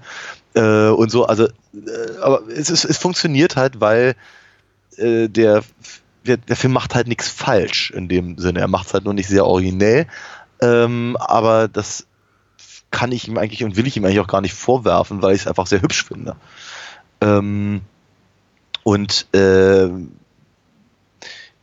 ein bi- ein bisschen, schwierig finde ich, dass er, dass er versucht hat, ganz viele Fässer aufzumachen, die er am Ende nicht so richtig zukriegt. Ähm, was vielleicht so ein bisschen mit der Mythologie des Comics zu tun hat, das kann ich aber schwer sagen. Ähm, und ähm, das sagen wir mal, ich, der Film ist sehr lakonisch. Und, geg Okay. und gegen, Ende, gegen Ende verliert er das so ein bisschen. Das heißt, also, worauf ich eigentlich hinaus wollte, war, dass er eben nicht nur, nicht nur halt irgendwie, keine Ahnung, diese, diese, diese alte chinesische Triadenhexe oder was auch immer sein mag, äh, irgendwie reinbringt, ohne großartig zu erklären und als übernatürliches Element äh, mit, mit, mitschleift, ohne das halt irgendwie zu einem zu einem Abschluss zu bringen oder auch nur ansatzweise in den Kontext von etwas anderem zu stellen, weil der Rest ist ja sehr bodenständig eigentlich. Ähm, das, das, das nehme ich ihm gar nicht so sehr übel, dass er das halt diese ganze, das ganze Mafia und Yakuza und Triaden und, und, und dann noch hier die, die Söhne des Drachen und all, dass, er all das irgendwie rein, reinwirft oder vielmehr in die Luft wirft, um zu gucken, was halt unten ankommt, ne, nehme ich ihm eigentlich auch nicht großartig übel. Ich, es fällt- mir allerdings auf, dass eben bestimmte Sachen halt aufgemacht werden und nicht geschlossen. Ähm, was ich e- etwas schwieriger finde, ist, dass der Film halt diese, diese Stimmung, die er halt in der, ja, in der ersten halben Stunde verbreitet, nicht bis zum Schluss durchhält. Ähm, weil äh, das, das eben so die, die, die Idee des, des, des weinenden Hitmans, der, äh, der dann da äh, durch, durch, durch, durch den Raum schwebt, ähm, an, an, an ähm, Zeitlupen vorbei und, und, und so. Und dann stehen sie sich irgendwie 20 Minuten gegenüber und sagen nicht viel, aber wissen ganz genau, was, was passiert und so. Und du hast halt diese, du hast halt eine gewisse Stimmung, du hast ein, da, da, da ist ein gewisses Charisma im Raum. Ähm, und so ganz zum Schluss, wenn es dann eben tatsächlich ums Eingemachte geht und, und, und äh, der Yakuza-Emporkömmling von Jo und seinem, seinem, äh, seinem Kumpel äh, liquidiert wird, ja. dann das, das, das, sieht immer noch alles sehr, sehr gut aus, aber spätestens halt bei dem, bei dem, bei dem Schlusskampf am, am Tempel könnte das auch eigentlich Highlander 3 sein. Inszenatorisch oder erzählerisch? Mmh, such dir was aus. Womit hast du mehr Probleme? Äh, ich habe mit dem Inszenatorischen gar keine Probleme. Okay. Es sieht immer fantastisch aus. Und ich meine, selbst noch kurz vor Schluss gibt es eben ein paar, paar Action-Momente, die mich wirklich umhauen, ich wirklich fantastisch, nicht, nicht, nicht unbedingt choreografiert finde, also inszeniert finde, sondern aber einfach dargeboten von der Kaskos und seinen Stuntleuten, die er da offenbar einsetzt. Auf jeden Fall, das sieht gut aus, ja. Es ist äh, tatsächlich, ich finde, ja, sagtest du, du hast keine Probleme damit oder nimmst dem Film nicht übel. Ich nehme, ich würde auch nicht so weit geben, dem, sagen, ich nehme dem Film irgendwas übel. Ich glaube, der Film bewegt sich eben auf äh, relativ unbeschrittenem Terrain mit der Adaption eines äh, langjährigen, sehr umfangreichen Manga-Erzählkomplexes. Also es ist ja auch jetzt keine Geschichte, die abgeschlossen ist in 100 oder 200 Seiten. Zu dem Zeitpunkt, ohne jetzt äh, Kenntnisse der, des Quellmaterials zu haben, gehe ich mal davon aus, dass, dass, dazu, dass es dazu eben schon diverse Bände gab und die, die Mythologie hinter der ganzen Geschichte, also die Origin Story auch des Freeman, da ausführlich erläutert wurde. Und der Film versucht eben, was auch zum damaligen Zeitpunkt einfach Comicbücher in der Regel noch, äh, oder Comicbuchverfilmung in der Regel noch nicht so häufig gemacht haben, hat diese ganze Geschichte auch in, in relativ kurzen zeitlichen Rahmen zu packen. Ja. Äh, und überfrachtet dafür, da, damit den Film so ein bisschen, überlädt ihn so ein bisschen in einer Sache, in einer, in einer Art und Weise, die eben so dem Vergnügen auch ein bisschen abträglich ist. Ich mhm. glaube, das ist auch, hast du auch so mehr oder weniger geäußert. Ich bin eigentlich auch, ich bin kein oberflächlicher Filmgucker. Ich, das heißt, ich bin, ich, ich scheue nicht vor, äh, komplexen Gefühlslagen oder irgendwie auch äh, Figurenkonstellationen zurück in diese Art von, von Film. Ich ähm, glaube aber, dass sie hier gar nicht so gut reinpassen, sondern der Film tatsächlich besser damit äh, fahren würde, wenn er sagen würde, okay, ich etabliere tatsächlich erstmal so meine Protagonisten, von denen ich äh, die Erwartung habe an den Zuschauer, an die Zuschauer, dass sie sie auch, dass sie sich irgendwie auch ähm, an, an, an sie gewöhnen, zu ihnen, an, an sie anknüpfen können, sie mit ihnen mitfiebern und so. Und dann vielleicht in einem, in einem möglichen Sequel ja. arbeite ich das Ganze dann noch so ein bisschen weiter aus. Ich bin jetzt, ich bin wieder ein Freund zeitgenössischer Comicbuchverfilmung, noch bin ich ein Freund von Sequels und Prequels und sonst was. In dem Fall hier habe ich mir aber mehrfach gedacht, ohne jemals an den Punkt zu kommen, wo ich sagte, furchtbar, furchtbar, furchtbar. Aber ich dachte, der Gedanke ist mir schon zwei, Mal gekommen, ja, das hättet ihr euch vielleicht für einen zweiten Teil aufheben können. Mm. Ich finde es auch irgendwie offenbar, ich finde es auch schade, dass eben einiges so ähm, auch, äh, dass eben sehr, sehr viel erzählt wird über den, über die Herkunft des Freeman, über die Geschichte dieser, dieser Söhne der 108 Drachen und so weiter auf ähm, zu, zu Ungunsten vieler Nebenfiguren, die ja. nie so wirklich erklärt werden. Du hast ja gesagt, sein, sein Kumpel, sein Sidekick, Co heißt der, der dann so relativ, der dann umgebracht wird, so in diesem Final, in diesem, äh, nee, ähm, vorletzten Kampf, den sie da haben äh, bei diesem, bei dieser, in diesem, in diesem Anwesen des Clan, Clan-Bosses. Äh, der wird auch nie so richtig eingeführt oder hm. irgendwie erklärt. Der ja. ist eben auch einfach da. Ja. Es ist vor allem, vor allem so verwirrend, weil der ist offenkundig etwa im gleichen Alter wie Mark Dacascos. Ja. Und äh, erzählt ihm mal ständig irgendwie, dass, dass, er, äh, dass er auf ihn aufpassen sollte wie ein Vater. Ja. Und nehme das nehme ich dir jetzt irgendwie schwer ab. Ich meine, also da, da, da brauche ich, jetzt, da brauche ich jetzt ein bisschen mehr Hintergrund für. Weil wenn, keine Ahnung, wenn, wenn mir jetzt einer sagen würde, ich müsse auf dich aufpassen wie ein Vater, dann würde ich irgendwie denken, ist der Junge nicht alt genug? Mhm. Also, was soll das? Ähm, schwierig, aber vielleicht fehlt mir einfach der Kontext. Ähm, ich ja, natürlich ist, ist, ist sein Tod auch so ein bisschen gewichtlos. Also so ein bisschen, ja. fehlt auch so ein bisschen das dramaturgische Gewicht, finde ich. Wenn er dann am Ende eben stirbt, was jetzt eine, eine tolle Szene ist, rein inszenatorisch, ja. aber sitze ich schon davor und denke mir, ach so, stimmt, die, die, die waren ja wahrscheinlich über, über Jahre befreundet und sehr intensiv miteinander, ja. was ich, weiß ich, verbunden. Ja, äh, ich, also für, für mich ist der Film auch sehr, sehr, sehr dreigeteilt, möchte ich sagen. Äh, sehr, sehr, sehr, sehr starker erster Teil. Das ist, das ist der, der eben äh, sich besonders an, an, an, an äh, Hongkong-Kino orientiert. Genau. Äh, Killer in Zeitlupe, automatische Waffen, Ja. großzügig bemessene Platzrips. Ja, und, und äh, äh, durchaus auch sehr, sehr verwirrendes Setup. Ich, keine Ahnung, eben, dass im Co da oben, den wir bisher noch nicht gesehen haben, äh, als, als Sniper eben auf dem Dach sitzt und man nicht genau weiß, wen, wen soll er jetzt eigentlich umbringen und letztendlich schießt er dann eben auf die, auf die äh, Autos, um, um, um äh, Jo dann eben im Prinzip die Möglichkeit zu geben, irgendwie direkt reinzugehen und so und die ganze Geschichte mit den Masken und was nicht alles. Also alles schon sehr schön, alles sehr stark ähm, und, und in sich sehr geschlossen. Also auch die, auch die Figurenkonstellation äh, halt mit äh, hier äh, Jackie Cario, also Inspektor Nita äh, und, und im Forge äh, Ray Dawn Chong, die meiner Meinung nach deutlich zu kurz kommt in diesem Film. Ja, leider. Ähm, ich mag, ich mag sie sehr. Ich habe ich hab ehrlicherweise noch keinen wirklichen schlechten Film mit ihr gesehen, auch wenn es halt sehr, sehr wenig sind. Nee, sie ist auch so, so, so, ein- so ein Genre-Kino, Kinogesicht. Sie hat im, was mitgemacht, Commando, Borrower, äh, hier Geschichten aus der Schattenwelt. Red Dawn. schon. Red Dawn. Sie ist Ähm, auch wirklich so, sie, sie, sie scheint wirklich Genre-Kino zu lieben. Ja, und, und, und, und äh, am Anfang war das Feuer. ja, natürlich. Ja. Und so, ich glaube, das erste Mal habe ich sie gesehen in Soul Man. Selbst da ist sie gut.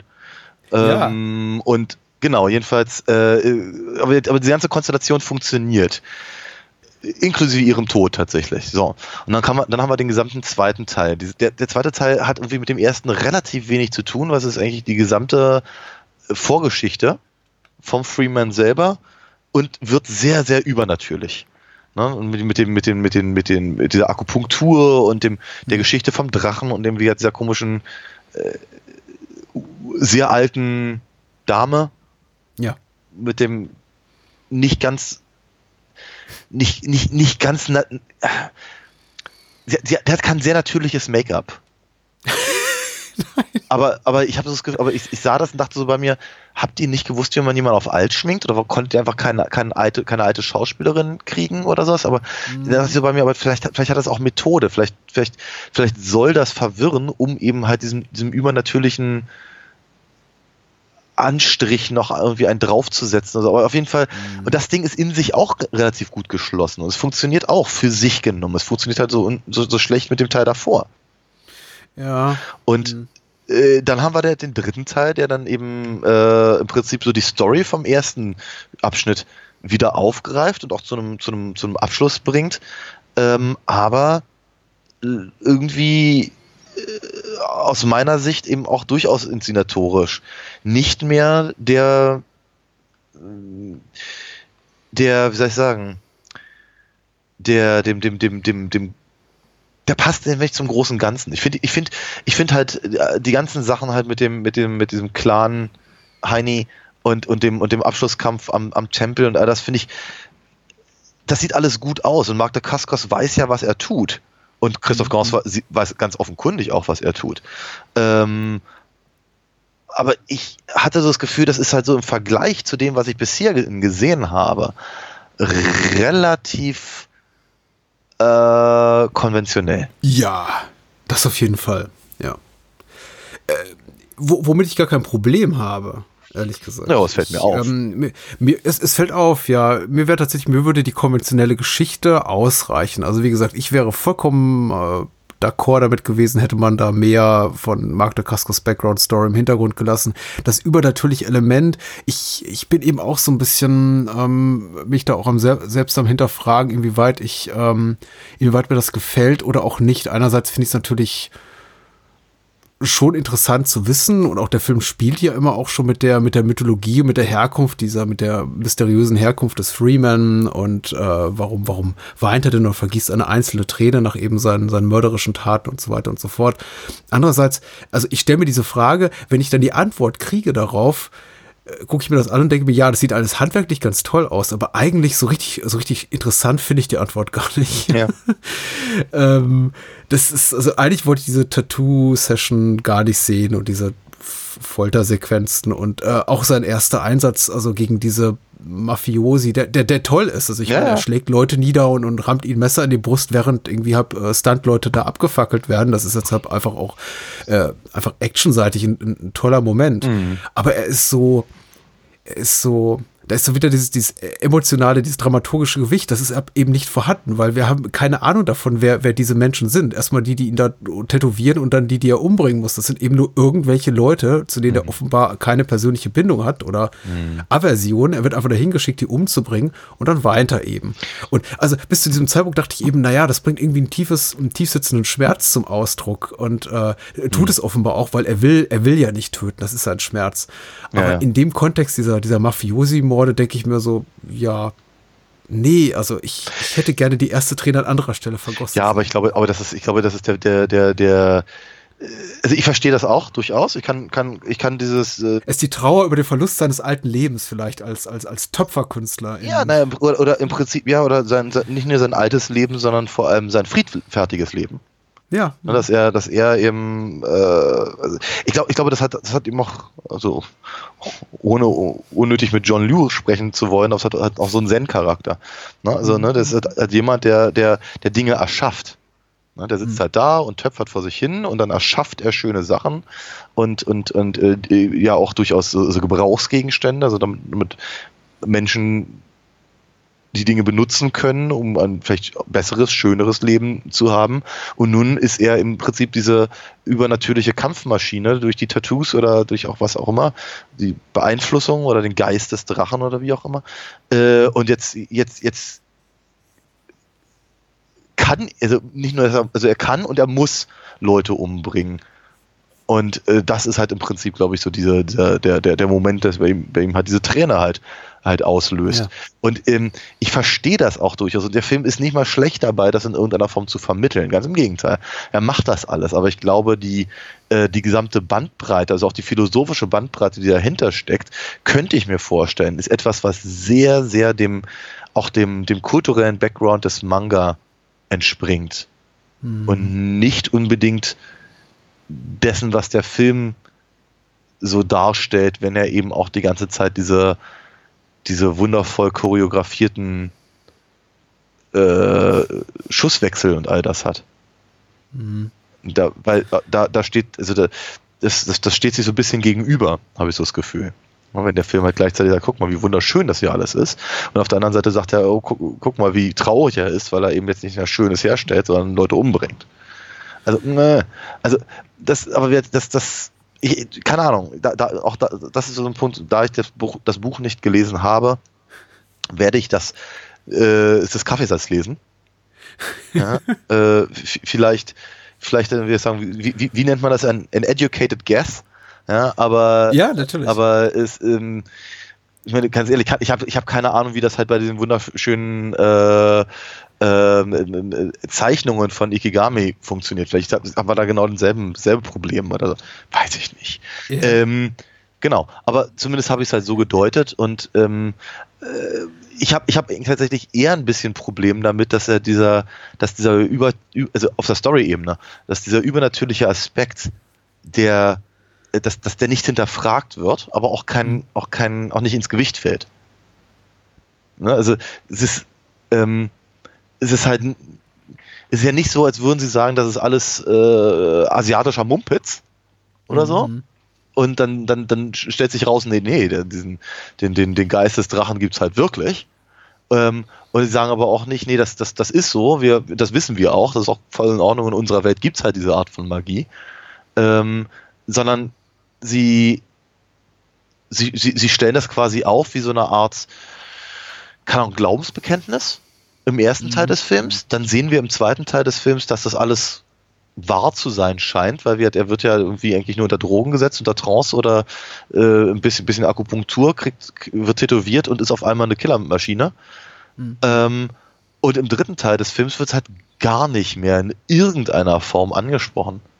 ist bedauerlich. Also ich, ah, ich, ähm, ich, ich glaube, ich glaube, so unsere, unsere Kritikpunkte unterscheiden sich im Detail, aber grundsätzlich, aber glaube ich, so dasselbe ge gefühlte Pro Problem oder das gefühlte ja, äh, Hadern, mit, Hadern mit dem Stoff. Ich finde es eben auch, ähm, für mich ist das Ganze eben einfach nicht schlüssig, summa summarum, muss ich sagen. Also ich könnte jetzt auch sehr ins Detail gehen und sagen, dies, dies stört mich und das irritiert mich, aber im Großen und Ganzen bin ich eben nicht so einfach mit der Figur des Freeman im Reinen.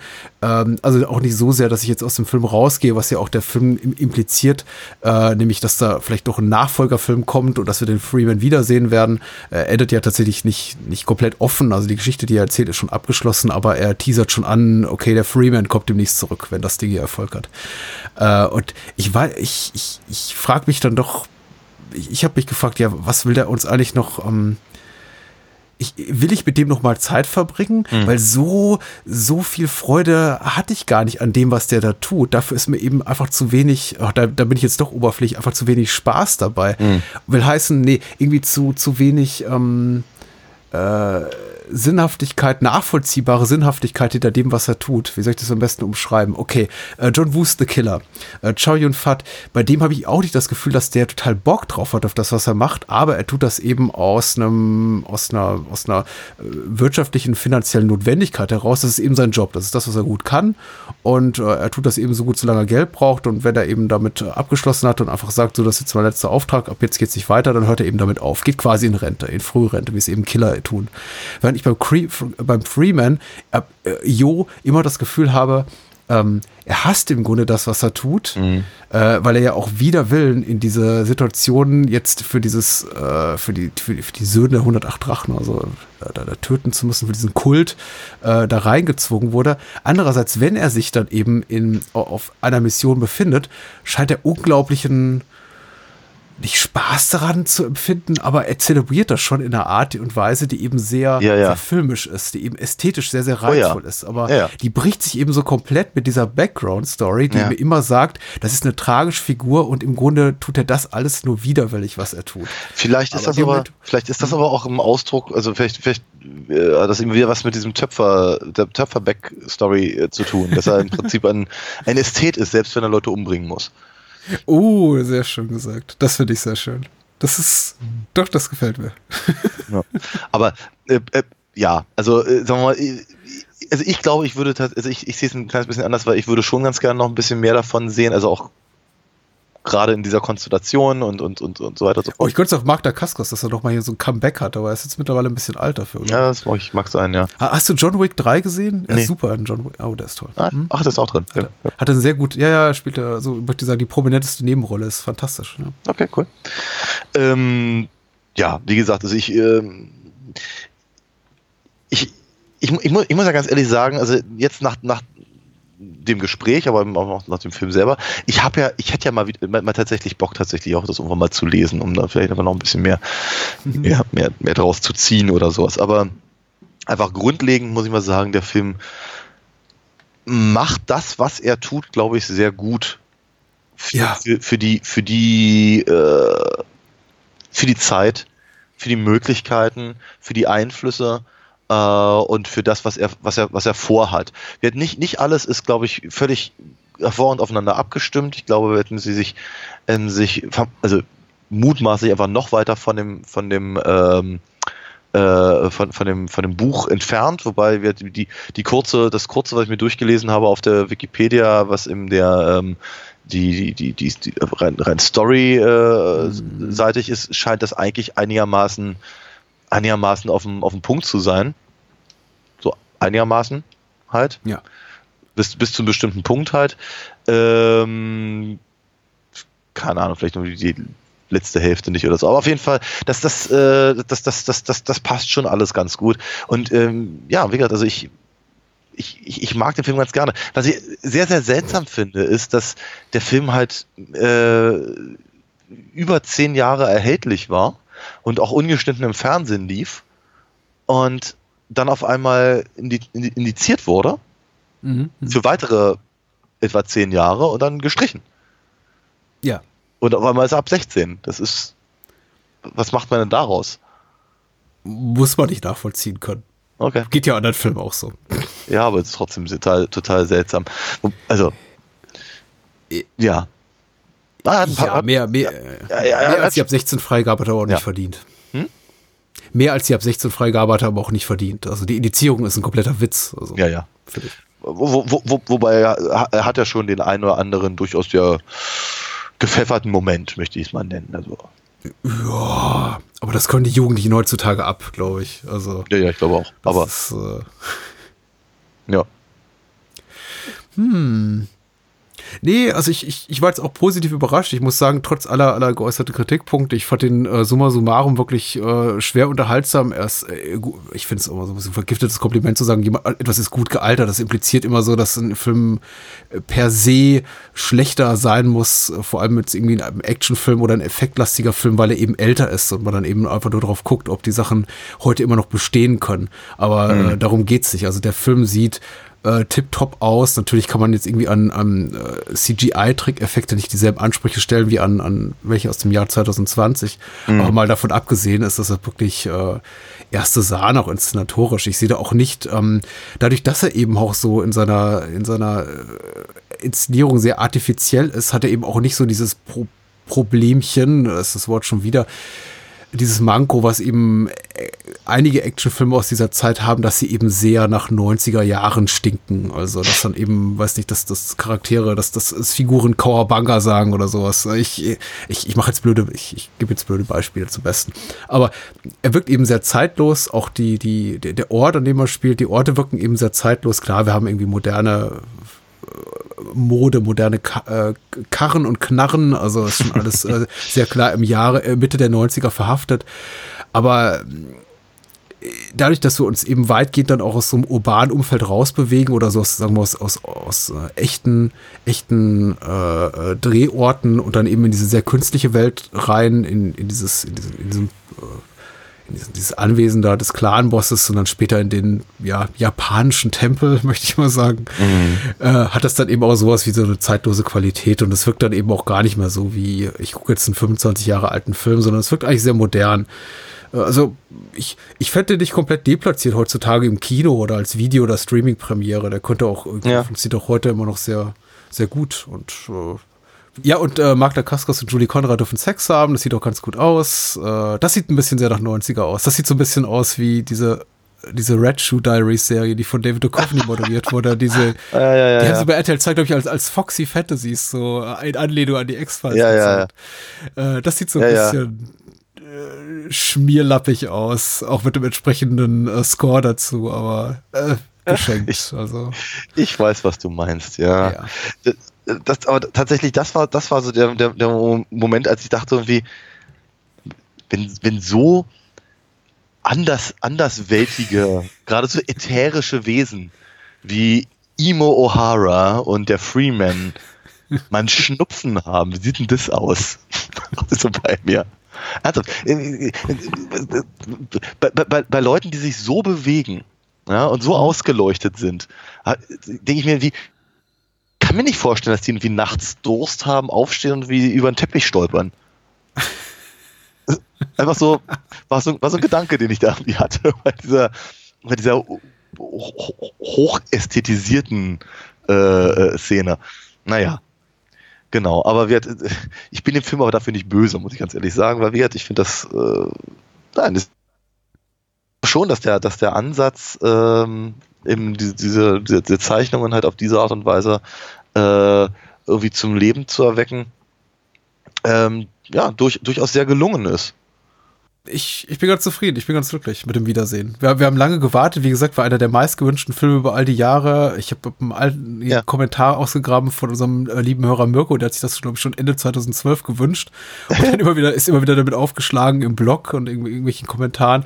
Und jetzt haben wir ihn mal gemacht und äh, war nicht verkehrt. War nicht verkehrt. Nee. Ja, so sehe ich Vielleicht das braucht auch. er auch diese Zeit. Ne? Und jetzt, und der Vorteil ist ja, 2012 war der noch nicht irgendwie einfach so verfügbar. Jetzt ist er überall verfügbar, man kann ihn kaufen ab 16 und ähm, ja, Ja, er ist einfach da. genau. Und zu Recht, wie ich finde, weil wir, ich denke, doch, also äh, auch genauso wie bei dem ersten von heute Abend kann man, kann man wirklich viel Spaß haben, nur auf einer völlig anderen Ebene. Womit haben wir denn nächste Woche Spaß? Worauf dürfen wir uns freuen? Wir haben schon wieder so ein Feiertagsprogramm. ja, Ja. Ich, ich bin ganz Ähm, angetan. Ich glaube, wir haben echt so einen Run gerade. Also selbst wenn es jetzt Hörerinnen und Hörern keinen Spaß macht, wir haben Spaß. Also ist alles gut. Genau. Ah, wir haben Spaß. Ähm, ja, also nächst, nächste, nächste Woche wird es, es wie, wie nanntest du es äh, neulich, neulich per, per, per Mail, per Chat, äh, promoviert? Ja, wir, wir, Ja. wir, wir, wir haben zwei, der großartigsten Doktorfiguren der, der Filmgeschichte äh, erneut. Ah, in dem anderen glaube ich nicht. Ähm, zum einen reden wir Richtig. nämlich genau über den, den zweiten Doctor Who-Film äh, mit Peter Cushing aus dem Jahr, ich glaube, was war es, 66, wenn mich nicht irre, äh, Invasion of the Daleks. Und da kommt noch eine Zahl, ich, glaube, ich weiß aber nicht mehr welche. äh, welches 2150 AD, glaube ich. ja, ja, genau. Etwas sperrig alles in einem, aber ja, so ist es halt. Und der zweite ist, Der zweite ist, äh, ich, ich glaube, ich meine behaupten zu können, äh, Fritz Langs äh, sleasigster Film wahrscheinlich, aber immer noch ein wirkliches Stück Hochglanz-Sleaze, äh, denn so richtig schäbige Sachen hat er ja nicht gemacht, aber er ist schon, er geht schon sehr in die in die krude Ecke. Es sind die tausend Augen des Dr. Mabuse aus dem Jahr 1960, die, also noch sogar der, der Startschuss für eine Dr. Mabuse Renaissance. Und äh, wir gucken uns eben den ersten an, die tausend Augen. Und wenn wir danach Ja. sagen, boah, ist das super, dann machen wir vielleicht eine Reihe raus, wer weiß. Also, ja, mal, mal, mal gucken. Also, Mal gucken, ja, mal gucken. Ja, also, genau. Muss ja, muss ja ganz ehrlich gestehen, Dr. Mabuse äh, juckt mir ja noch schon relativ lange in den Fingern. Ähm, gerade, also ich glaube, das erste Mal haben wir darüber gesprochen, damals, als wir über den Frosch mit der Maske redeten. Äh, also, also so im Edgar Wallace ähm, äh, Fahrwasser. Äh, bisher uns hat, hat es uns immer etwas abgeschreckt, dann auch gleich mit äh, der Spieler anzufangen. Ja. Ahnung, kann man vielleicht ja mal nochmal hinterher schieben oder so. So ein, so ein, so ein, so ein vier Stunden schwarz-weiß kann Stummfilm von 1920. Geil. Genau. Ja, nee, ähm, ich mag's ja, aber ob man darüber reden kann, wird zu sehen sein. Erstmal halt die 1000 Augen, finde ich auch nicht schlecht. tausend Augen sind gut. Ja. Dann, gute Nacht, Ja, gehabt euch wohl. Alete Hippie.